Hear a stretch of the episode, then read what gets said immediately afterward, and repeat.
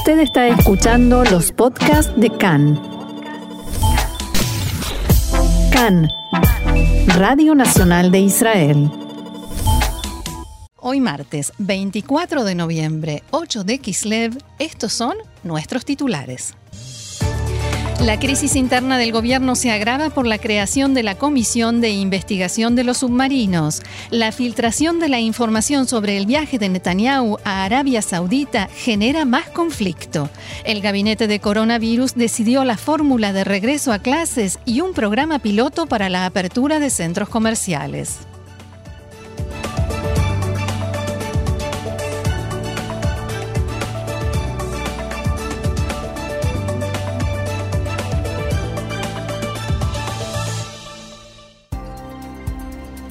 Bien, y aquí frente a mí en el micrófono está Gaby Astrovsky. Hola Gaby, shalom. Hola Roxana, muy, muchas gracias por la presentación. Muy contento de poder, a partir de hoy, formar parte de la familia de CAN. Bienvenido. Vamos entonces al desarrollo de la información. Durante toda la tarde de ayer se hicieron oír críticas, especialmente desde el partido Likud, al anuncio del ministro de Defensa, Benny Gantz, de que conformará una comisión ministerial para investigar lo que se conoce como causa de los submarinos. Finalmente llegó el turno de Benjamin Netanyahu, que no ahorró críticas contra Gantz. Después de que todas las instancias judiciales establecieran una y otra vez que el primer ministro no tiene relación alguna con la causa de los submarinos, Gantz nombró una comisión amañada a cargo de alguien que dijo hace un año que el primer ministro debe renunciar. ¿Hace falta esperar a ver cuál será su conclusión? Netanyahu acusó a Gantz de haber formado esa comisión con un resultado sabido de antemano para ganarse algunos votos y más que eso. Pienso que es una vergüenza que Gantz utilice a Tzal como una pieza en el juego político. También el líder del partido ultraortodoxo Shas, Arieh Deri, criticó a Benny Gantz en una declaración hecha en la Knesset.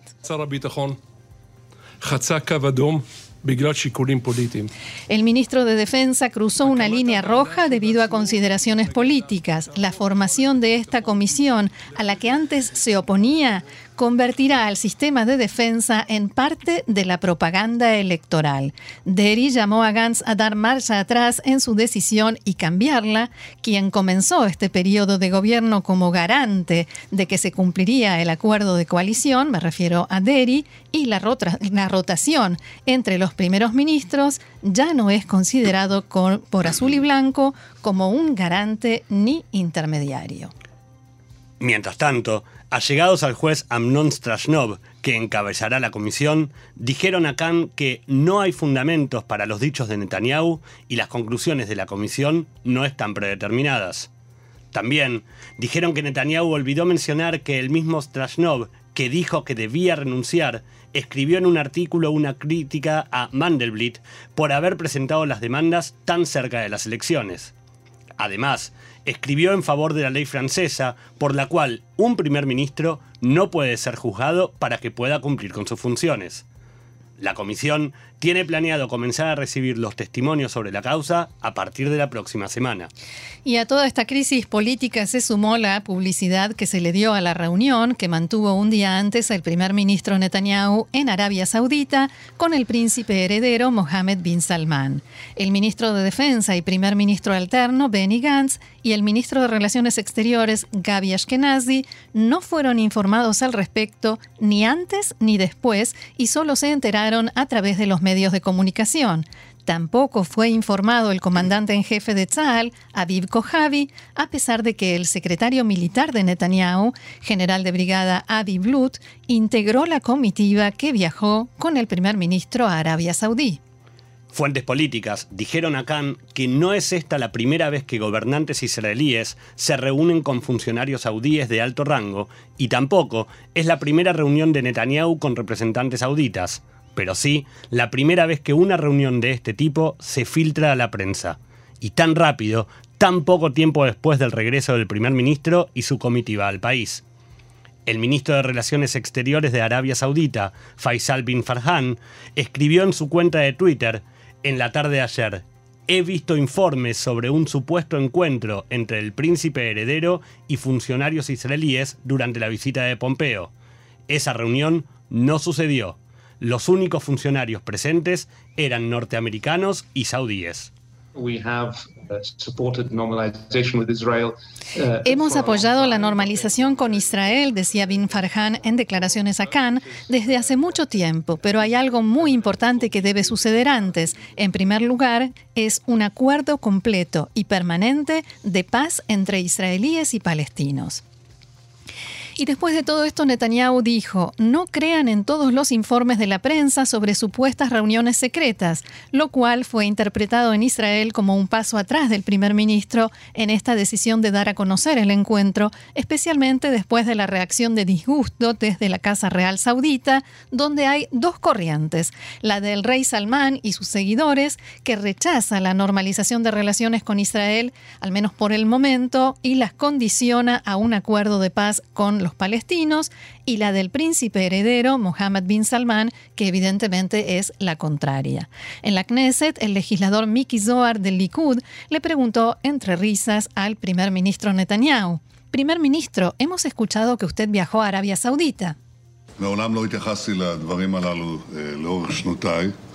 Nunca hablé sobre estos temas a lo largo de los años y no tengo intención de comenzar a hacerlo ahora. Por su parte, Benny Gantz criticó con dureza a Netanyahu por lo sucedido y se lo escuchaba muy enojado, algo que no sucede habitualmente. Normalmente hubiera felicitado a Netanyahu por el logro, como lo hizo con Emiratos y Bahrein, en los que también quedó afuera, pero esta vez no. En conversaciones privadas dijo que mantener estos contactos sin incluir a los ministros de Defensa y de Relaciones Exteriores es muy grave y problemático. Si la falta de cooperación del Likud con nosotros sigue así, iremos a elecciones y todo parece indicar que vamos a elecciones.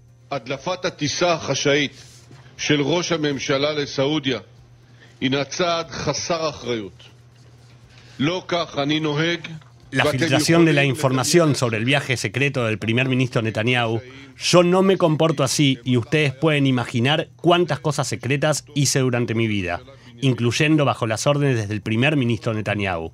Nunca me comporté ni me comportaré así y pienso que en este sentido los ciudadanos israelíes deben preocuparse.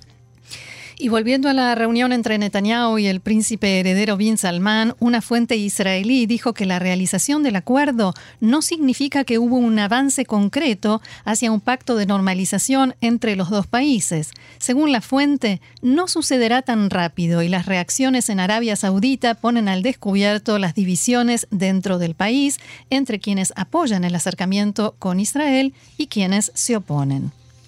Y por otra parte, el primer ministro Netanyahu anunció hoy que pronto visitará Bahrein por invitación del príncipe heredero y primer ministro, príncipe Salman bin Hamed al-Khalifa. Netanyahu dialogó telefónicamente anoche con al-Khalifa y luego comentó que la conversación fue muy amistosa. Los ministros de Relaciones Exteriores de Israel, Gabi Ashkenazi, y su par de Emiratos Árabes Unidos, Abdallah bin Zayed, expresaron una postura idéntica y conjunta respecto a la amenaza de Irán y la necesidad de corregir el acuerdo nuclear. En un encuentro académico a puertas cerradas, los dos cancilleres coincidieron en que se sienten animados por los mensajes del equipo de gobierno que está formando Joe Biden, que reflejan que habrá un nuevo esfuerzo por lidiar con los temas relacionados con Irán. Además, destacaron que el presidente electo da señales de que tiene intención de involucrar a otros países de Medio Oriente en las conversaciones sobre Irán. Una fuente política norteamericana dijo a Khan, Irán es la amenaza más grande, pero también el factor que une a los países de la región. Estamos interesados en que nuestros aliados trabajen juntos para enfrentarse a la amenaza de Irán. No se debe regresar al acuerdo nuclear anterior. Bien, y cambiamos de tema. Vamos a información relacionada con coronavirus, porque según los datos actualizados por el Ministerio de Salud, en las últimas 24 horas fueron registrados 943 nuevos casos de COVID-19. Al momento, el total de personas con el virus activo en el país es de 8.791, entre ellos 275 que se encuentran en estado grave. El número de fallecidos ha ascendido a 2 2.811 personas. Y después de dos meses de ausencia, unos 300.000 alumnos de quinto y sexto grado regresaron en la mañana de hoy a las aulas y concurrirán a clases al menos tres veces por semana. Anoche, finalmente, el gabinete de coronavirus decidió que en las próximas dos semanas se abrirá todo el sistema educativo de manera gradual en las ciudades verdes y amarillas. Al respecto, el profesor Gezi Levy, director del Ministerio de Salud, dijo esta mañana en diálogo con Khan, no nos estamos manejando según el esquema que se había planteado. Al principio, sí, se realizó todo según lo planeado, pero aparecieron otras consideraciones a tener en cuenta y entonces temo por la suerte de todos nosotros y espero estar equivocado. Los contagios pueden aumentar y provocar un retroceso en las medidas de apertura. De acuerdo con la decisión del gabinete, el próximo domingo volverían a las aulas los alumnos de escuelas secundarias y una semana después se sumarían los de preparatoria. La idea es que los estudiantes vayan a clases al menos dos veces por semana y el resto de los días estudien mediante plataformas online. Según el esquema del Ministerio de Salud, los alumnos de primero y segundo grado volverán a estudiar en clases completas, cinco días por semana, cinco horas cada día. Mientras tanto, los alumnos de tercero y cuarto grado continuarán estudiando en grupos de hasta 20, cinco días por semana.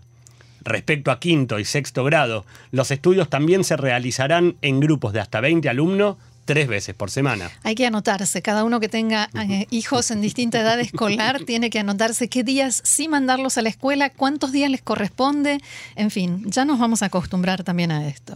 Desde la Dirección Nacional de Padres y Madres informaron, abro comillas, los padres y madres de Israel agradecen al ministro de Educación, Yoav Gallant, por su firme postura de que los niños regresen a las escuelas. Saludamos la decisión del gabinete de coronavirus de reabrir todo el sistema educativo con responsabilidad y seguridad. Como dijimos desde el primer momento, la educación debe ser prioridad para el gobierno y debemos agradecer que finalmente se haya tomado la decisión correcta. Por otro lado, el gabinete también aprobó ayer un esquema piloto para la apertura de los centros comerciales. El ministro de Hacienda, Israel Katz, informó que se espera para mañana la apertura de, 15 centros comerciales por una semana antes de abrir todos los shoppings en el país. La fecha de apertura del resto de los centros comerciales se determinará de acuerdo con los resultados de este piloto y la situación general del coeficiente de contagios. Siguiendo con el coronavirus, ahora en la franja de Gaza, desde la organización Hamas advirtieron en las últimas horas que la situación podría salirse de control y exigen que Israel permita ingresar a la franja 40 respiradores y 10 equipos para hacer exámenes de laboratorio. En declaraciones al diario Al-Akhbar, una fuente de Hamas advirtió que los hospitales en Gaza se acercan rápidamente al límite de sus capacidades. En la franja de Gaza hay, en este momento, alrededor de 6.000 personas con diagnóstico de coronavirus confirmado.